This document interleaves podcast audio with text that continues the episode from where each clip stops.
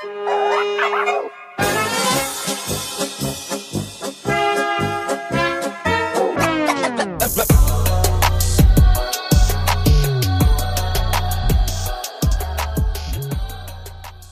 Tag, meine Damen und Herren. nee, Spaß. Hallo und herzlich willkommen zu Kulturell Inkorrekt. Mein Name ist Moni, ich bin eure Podcast-Hostin und ja, heute gibt's äh, einen Podcast zum Thema oder aus dem Themenbereich Finanzen. Da hatte ich ja vor einigen Wochen auch mal versprochen, dass ich dazu jetzt regelmäßig was posten beziehungsweise ja Podcast aufnehmen werde dazu. Hab mich noch nicht ganz daran getraut, weil ich Angst habe, dass ich bestimmte Sachen zu kompliziert erkläre.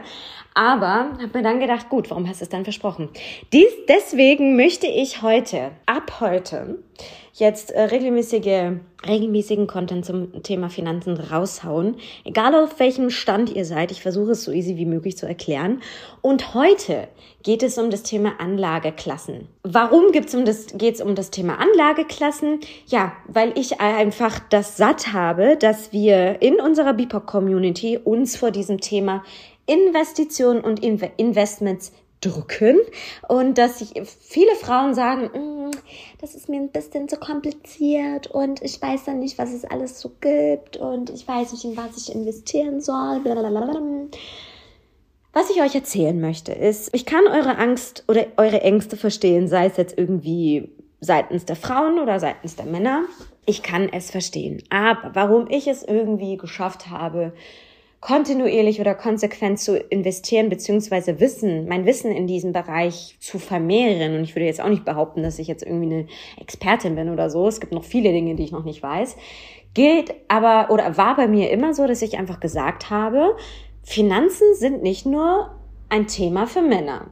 Damals hatte ich ja auch noch einen anderen Podcast, das war der Brain Talk Podcast mit meiner ehemaligen Businesspartnerin war dann auch so, dass sie das erste Mal oder so vor mir das, äh, also diese Erfahrungen in Sachen Investments, Aktien und ETFs gemacht hat und mich auch so ein Stück weit inspiriert hat. Oh, Entschuldigung. Und ich halt dann regelmäßig Fragen gestellt habe, habe gesagt, so, wie machst du das, wie machst du das, wie machst du das?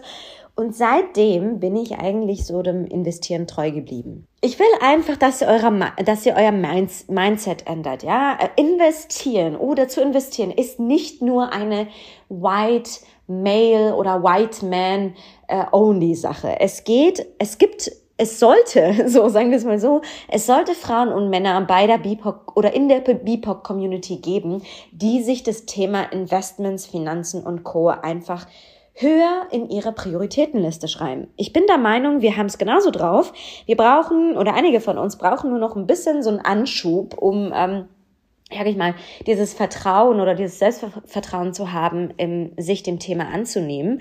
Aber was ich euch sagen möchte ist, wenn ihr jetzt eine Frau seid Hört auf, immer in Silos zu denken. Hört auf, immer zu sagen, das ist Männersache. Oder wenn jetzt ein Mann irgendwie sagt so, ja, also ETFs sind Frauensache. Nein, es geht einfach darum, dass ihr aufhört, in Schubladen und Silos zu denken. Investments sind für alle da. Und passend zum Thema Anlageklassen gibt es bestimmte Anlageklassen, wo ihr euer Geld vermehren und äh, ein Stück weit auch euer Risiko diversifizieren könnt. Deswegen möchte ich euch jetzt in regelmäßigen Abständen über das Thema Finanzen an die Hand nehmen, darüber berichten, von meinen Learnings und von meinen Fehlern berichten, eventuell auch Leute einladen, die dazu was sagen können, um euch dazu zu motivieren, dass ihr euch dem Thema annimmt. Was sind Anlageklassen? Das ist jetzt das große Thema dieser Folge. Und zwar würde ich jetzt mal so aus meinen Worten äh, zusammenfassen. Anlageklassen sind bestimmte Klassen oder bestimmte Schubladen, wo du dein Geld investieren kannst. Da gibt's jetzt verschiedene Arten von Anlageklassen.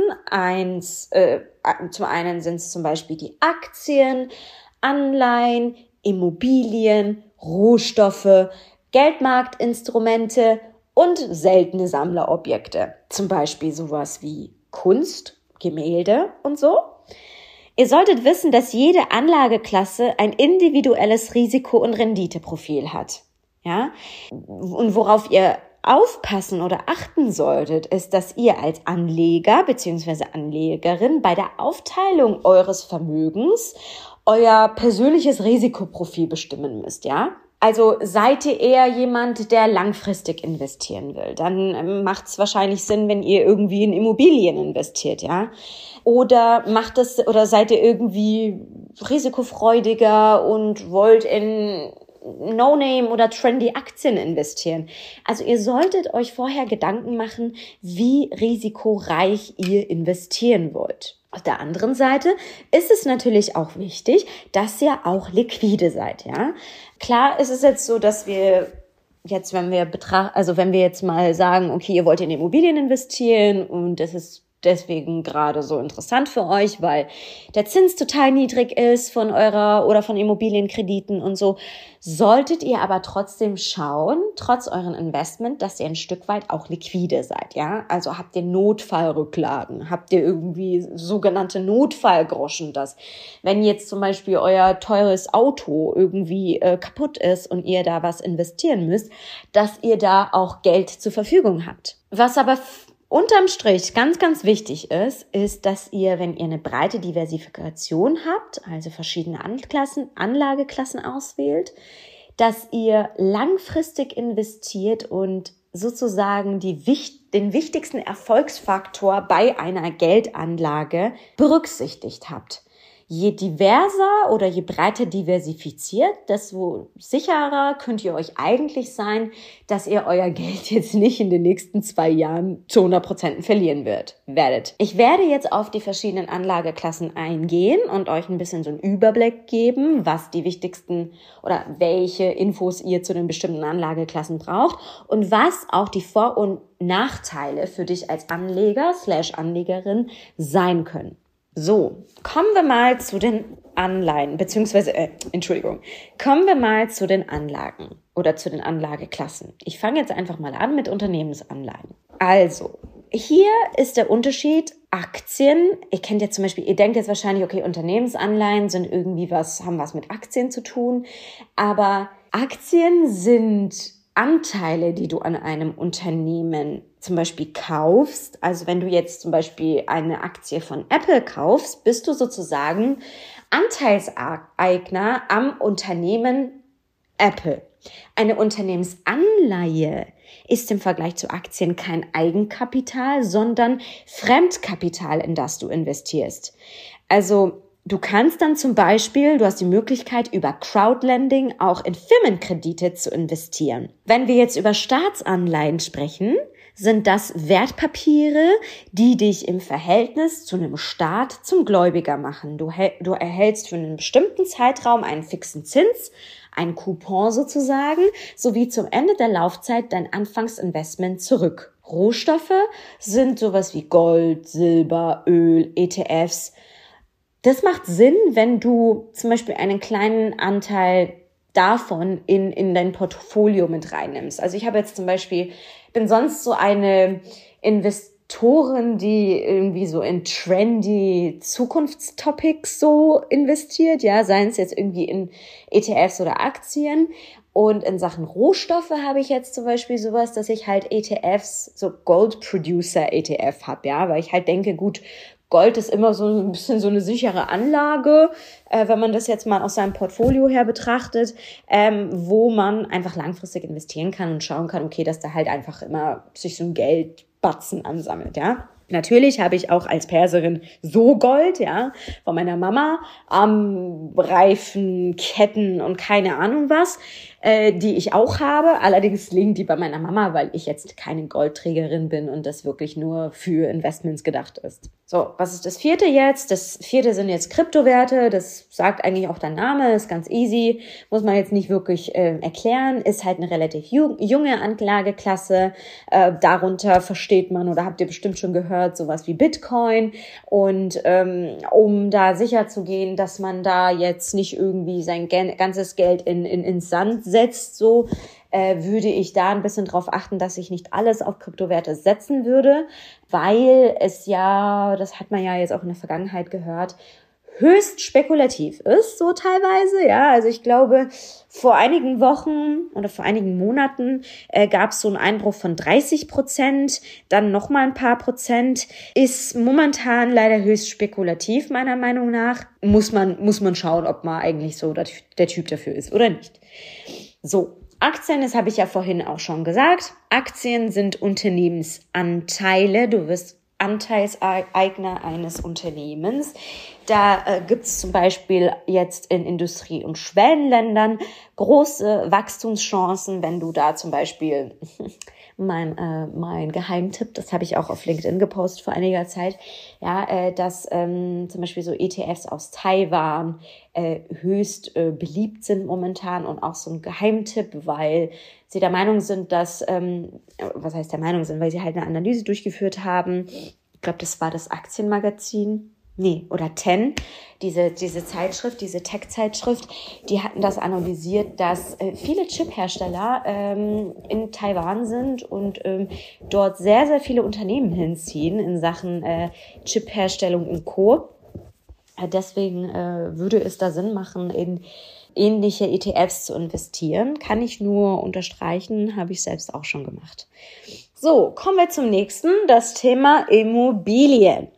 Immobilien, klar, du kannst natürlich physisch investieren, also in physische Objekte investieren, äh, Mehrfamilienhäuser, ne, dann irgendwie Einzimmerwohnungen oder was weiß ich, aber du kannst natürlich auch in Form von Immobilien-ETFs, Crowd, Crowd Investing oder sogenannten REITS, also Rights, ich, ich spreche das immer so aus, weiß ich jetzt nicht so genau, wie man es ausspricht, aber du hast auch die Möglichkeit natürlich in solche ähm, Anlageformen zu investieren. Ich habe zum Beispiel investiert in eine, in eine Aktie, also Vonovia äh, ist das. Das ist so eine der größten Immobiliengesellschaften äh, Deutschlands. Ja, äh, hast, habt ihr vielleicht auch vor kurzem gehört? Die haben auch einen riesen Kauf gemacht. Ich weiß gar nicht mehr, welches Unternehmen sie aufgekauft haben, aber die sind ganz krass. Ja, bin auch sehr zufrieden, habe bisher auch keine negativen Erfahrungen mit der, ähm, mit der Aktie gemacht, aber bin jetzt keine Finanzberaterin.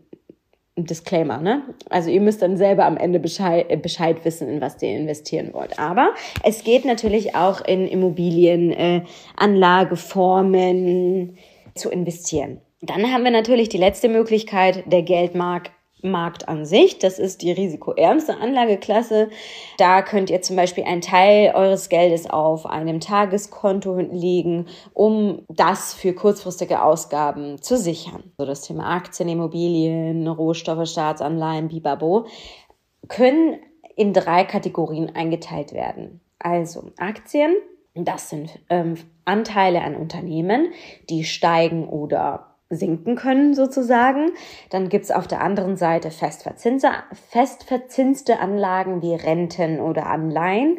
Und drittens Immobilien, zum Beispiel Immobilienfonds. Fangen wir doch mal mit Aktien an.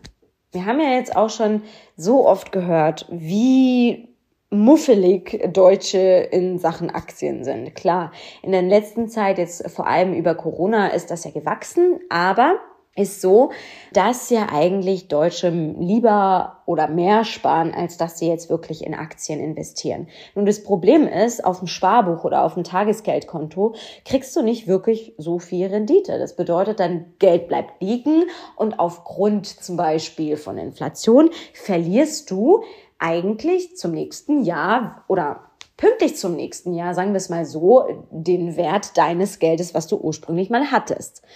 So, aber wenn wir jetzt mal die Vorteile betrachten. Aktien sind Eigentumsanteile an Unternehmen. Wer also, wenn du jetzt eine Aktie kaufst, wirst du Miteigentümer des Unternehmens. Dann hast du folgende Vorteile, ja. Du hast sehr attraktive Renditechancen im Vergleich zu anderen Anlageklassen.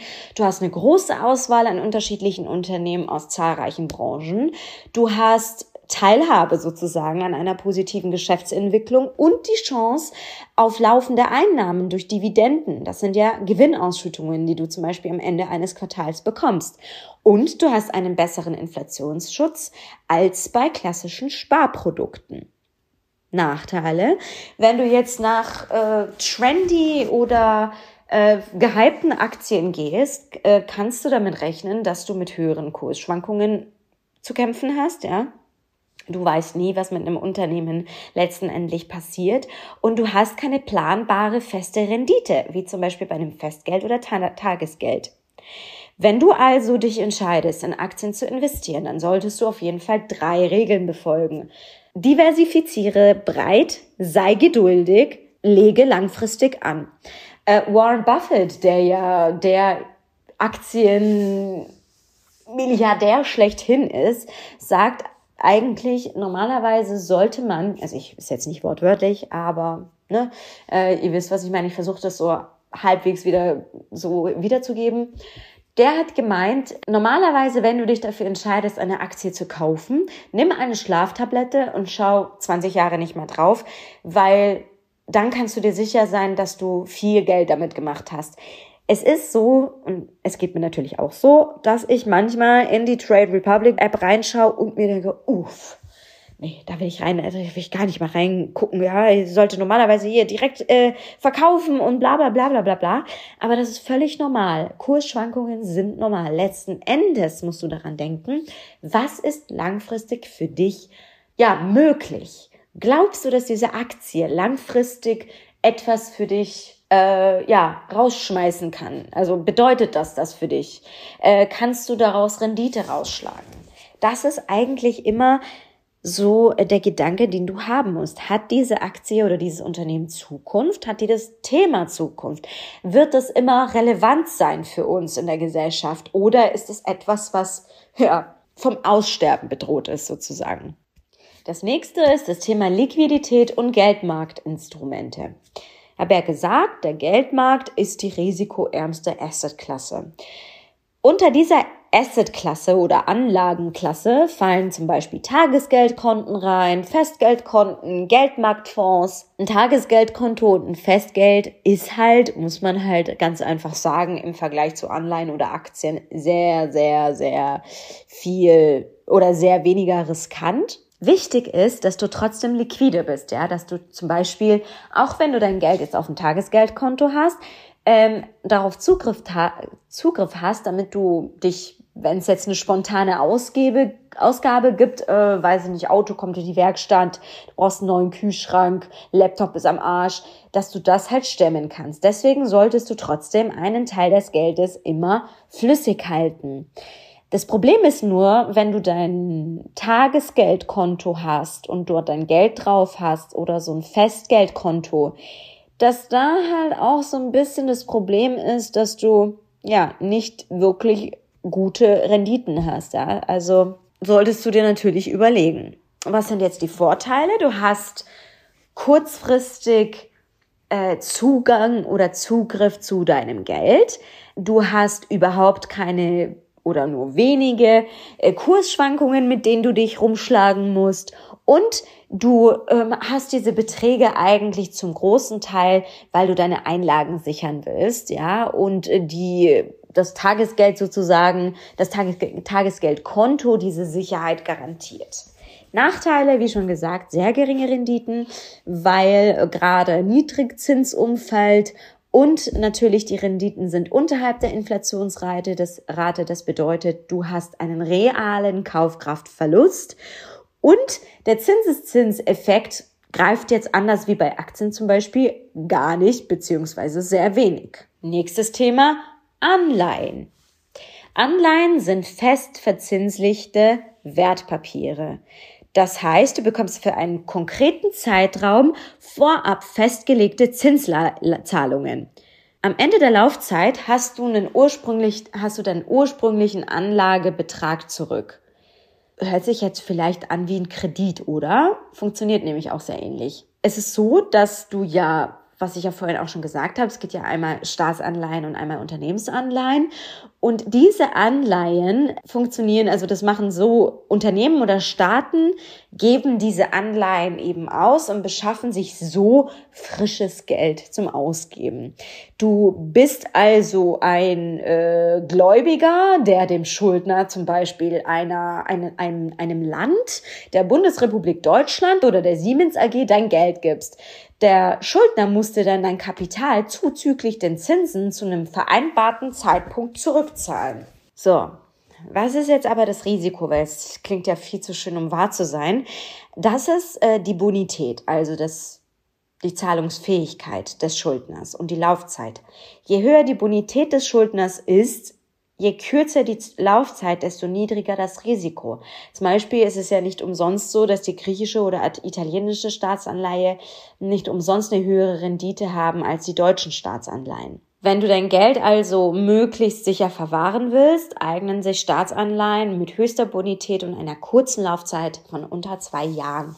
Zusammengefasst, Vorteile, Zinserträge sind in der Regel planbar. Ein Anleihen von bonitätsstarken Schuldnern mit geringer Restlaufzeit unterliegen in der Regel geringen Kursschwankungen und der weltweite Anleihenmarkt bietet viele Möglichkeiten für Investorinnen und Investoren mit unterschiedlichen Risikoprofilen.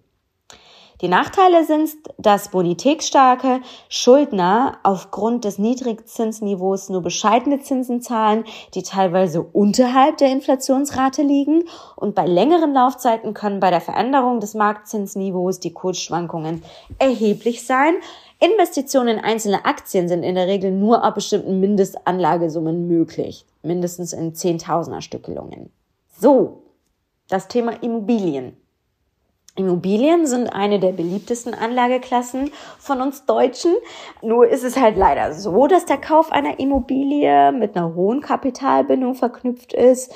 Also oder halt ewig dauert. Ich kann es selber nur sagen, mit unserem Mehrfamilienhaus hat es ewig gedauert. Das ist ein Hin und Her. Das ist äh, viel zu viele Leute damit involviert, auch viele Kosten in Sachen Grundsteuer, Grunderwerbssteuer und äh, Maklerkotage und so weiter und so fort. Es ist halt so, dass viele Immobilien, wenn man sie jetzt physisch kaufen will, natürlich überbewertet sind, man sehr, sehr, sehr viel investieren muss. Klar, natürlich auch möglich mit einem Fremdkapital, also einem Kredit von der Bank, aber es ist halt einfach viel zu viel Geld. Und meistens ist es so, weil man, wenn es dann so teuer ist und ähm, die Mieten dann bescheiden ausfallen, dann hast du natürlich auch nicht so viel wie soll ich das sagen, ähm, die Rendite ist einfach nicht so hoch. Die zweite, das zweite Risiko ist natürlich, dass du die Wertentwicklung einer Immobilie nicht so gut einschätzen kannst oder vielleicht auch falsch einschätzt, ja. Auf der einen Seite denken viele Anlegerinnen und Anleger, gut, wächst kontinuierlich, wird immer noch in zehn Jahren gefragt sein, aber eigentlich, oder manchmal sieht es natürlich auch in der Realität anders aus ein Wert eines Hauses oder einer Wohnung kann auch jederzeit sinken. Ähm, deswegen ist es ein bisschen schwierig. Ja? Du kannst aber, wie ich auch gesagt habe, hab, musst du nicht unbedingt dein komplettes Geld binden, sondern du kannst natürlich auch in Immobilien anders investieren, also zum Beispiel über Immobilienfonds, also Immobilien-ETFs, sogenannte REITs, Real Estate Investment Trust oder Crowd-Investing, zum Beispiel Engel und Völkers Capital. Ähm, da gibt's noch andere Crowd-Investing-Plattformen, wo ihr in Immobilien investieren könnt. Könnt ihr mal ein bisschen googeln. Habe ich jetzt persönlich nicht gemacht. Ich habe jetzt eben erst physisch investiert in ein Mehr, also zusammen mit meinem Verlobten in ein Mehrfamilienhaus. In einer Wohnung wohnen wir selber, zwei Wohnungen vermieten wir.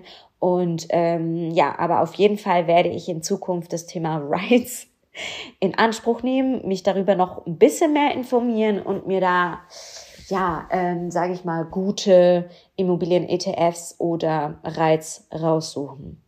Der Vorteil ist, wenn du zum Beispiel gut vermietete Bürogebäude, Einkaufszentren, Hotels hast, die in deinem Portfolio enthalten sind, ist das eine stabile Wertentwicklung, auf die du erzählen kannst. Ähm, aber auf der anderen Seite, was halt Immobilien typisch ist, wenn du eine eigene Immobilien hast, ja, dass du halt natürlich mit Mietausfall rechnen musst oder dass äh, deine Immobilie vielleicht in zehn Jahren einfach nicht mehr so krass gefragt ist oder so viel wert ist wie vor zehn Jahren. Also, was sind jetzt die Vorteile zusammengefasst? Immobilien hast, ähm, also Immobilien gibt dir die Möglichkeit, eine stabile und attraktive Rendite zu erwirtschaften. Das sind Sachwerte, äh, die unter bestimmten Voraussetzungen einer bestimmten guten Lage zum Beispiel der Immobilie einen guten Schutz für Inflations bieten. Investitionen in Immobilien können natürlich auch steuerliche Vorteile mit sich bringen und über Immobilienfonds und Reiz kannst du in eine breite Palette an Immobilien investieren. Problem ist einfach nur, das kann auf der einen Seite, ja, wenn du sie bewirtschaften willst, diese Immobilie, dass du ein vertieftes Wissen brauchst, dass du das vielleicht vielen Profis überlassen musst, was auch wieder Geld kostet, dass die gestiegenen Immobilienpreise und die niedrigen Zinsen dazu verleiten, dass du eine überteuerte Immobilie erwirbst oder dass du mit Mietausfall rechnen musst, mit Folgeschäden der Immobilien, wenn sie schon älter ist. Das ist alles so der Nachteil. Rohstoffe. Zu den klassischen Rohstoffen wisst ihr wahrscheinlich auch selber, gehört Gold, Silber, Öl, Kohle, Weizen oder Kaffee. Ob du das jetzt in dein Portfolio mit reinnehmen musst, kannst, kann ich dir jetzt nicht beantworten. Du sollst dich, solltest dich aber auf jeden Fall mal darüber informieren, über die verschiedenen Rohstoffe und dich damit beschäftigen, besonders die Faktoren anschauen, die den Preis beeinflussen vor allem. Ähm, beim Ölpreis beispielsweise ist es die globale Konjunktur, bei Weizen und sonstigen Agrarrohstoffen ist es das Klima, die einen großen Einfluss hat. Ähm, Gold ist momentan halt eben sehr beliebt, weil es ja eine starke Kursentwicklung und viele, viele Unsicherheiten an den Finanzmärkten gibt bzw. gab. Deswegen wird es natürlich ja auch Krisenmetall genannt ist dann aber auch nur deine Entscheidung, ob du dann dein, ein Teil deines Investments da reinstecken solltest, weil im Endeffekt wirft dir Gold an sich keine Zinsen ab. Es muss gelagert werden, was ebenfalls Geld kostet. Und der Goldkurs ist an sich sehr volatil es hat halt einfach keine Wertschöpfung. Was sind jetzt da für Vorteile? Auf der einen Seite natürlich, Rohstoffe konnten einen Inflationsschutz darstellen, da Rohstoffpreise in der Regel ja mit einer zunehmenden Inflation ebenfalls steigen. Es ist eine sogenannte Krisenwährung. Nummer zwei. Nummer drei, das kann natürlich auch physisch erworben werden, sei es jetzt irgendwie in Münzen oder so oder in Form von Wertpapieren und dann hast du es halt zu Hause gelagert und fertig ist. Ja, das Problem ist nur, dass Rohstoffmärkte an sich sehr intransparent sind und schwer einzuschätzen.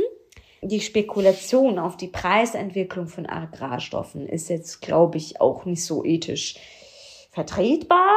Große Kritik ist ja dann auch, dass es globale Nahrungskrisen verschärft. Und das Problem ist natürlich auf der anderen Seite, dass Rohstoffe in der Regel starken Kursschwankungen unterliegen.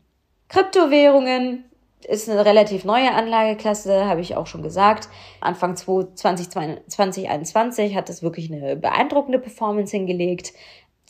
Also im Februar 2021 war es ja so, dass der Bitcoin-Kurs äh, die 40.000 Euro Marke geknackt hat.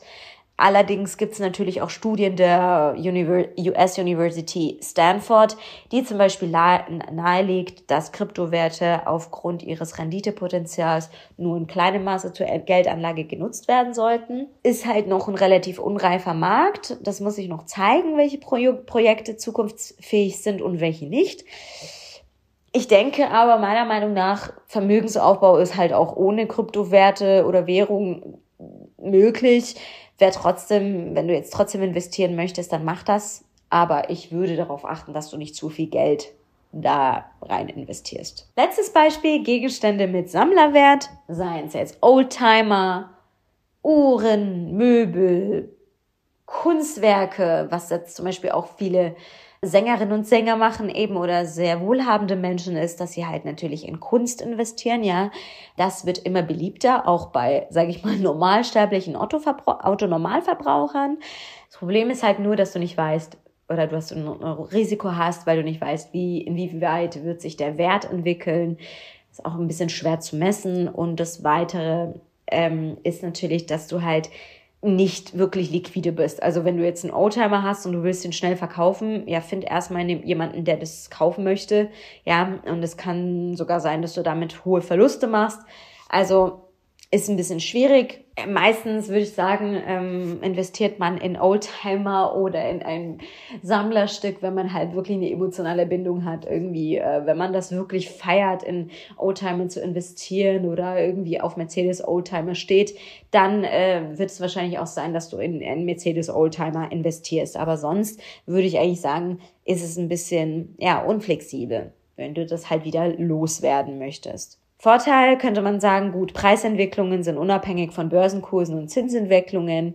Das ist sozusagen eine Verbindung von Hobby und Geldanlage. Wenn du dich wirklich gut auskennst und einen guten Abnehmer bzw. Abnehmerin hast, dann kannst natürlich auch sein, dass du überdurchschnittliche Gewinne erzielen kannst, wenn du dann deinen Oldtimer beispielsweise verkaufst.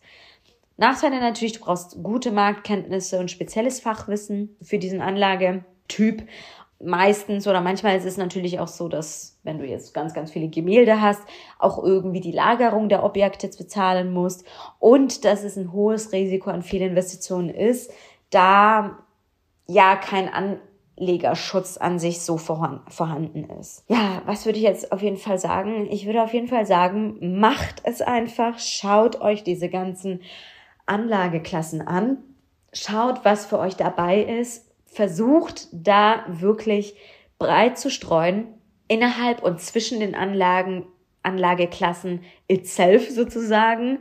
Äh, bleib geduldig, aber fang einfach mal an. Lass dein Geld nicht auf der Bank liegen. Denk dran, es wird so werden, dass du an Geldwert verlierst, ja. Und äh, ich glaube, ich spreche für alle anderen, die schon investiert haben, wenn du dich ein bisschen damit auseinandergesetzt hast, angefangen mit dieser Folge und ein bisschen googelst, ein bisschen so ein Gefühl dafür kriegst, inwieweit kann ich was machen, dann wird es ganz, ganz easy sein für dich. Ich werde auch in den nächsten Folgen zum Thema Aktien und ETFs, was habe ich so in meinem Portfolio und Co., äh, kann ich eine Folge machen und da zeige ich euch mal auch, warum Aktien shoppen, wie shoppen an sich auf Zalando zum Beispiel ist. Es ist wirklich ganz easy. Aber liebe BIPOC Community, kümmert euch um eure Finanzen, investiert in verschiedene Anlageklassen. Heute ist es so easy wie noch nie und es ist einfach schade, wenn ihr diese Potenzial, wenn ihr dieses Potenzial verschenkt. Das war's zu dem Thema. Ich freue mich, dass ihr mich mir zugehört habt. Ich hoffe, es war einigermaßen verständlich. Ansonsten wünsche ich euch einen wunder wunderschönen Tag. Passt auf euch auf, meldet euch für unseren Newsletter an und seid gespannt. Nächste Woche geht's wieder weiter mit Kulturell Inkorrekt. Bis bald!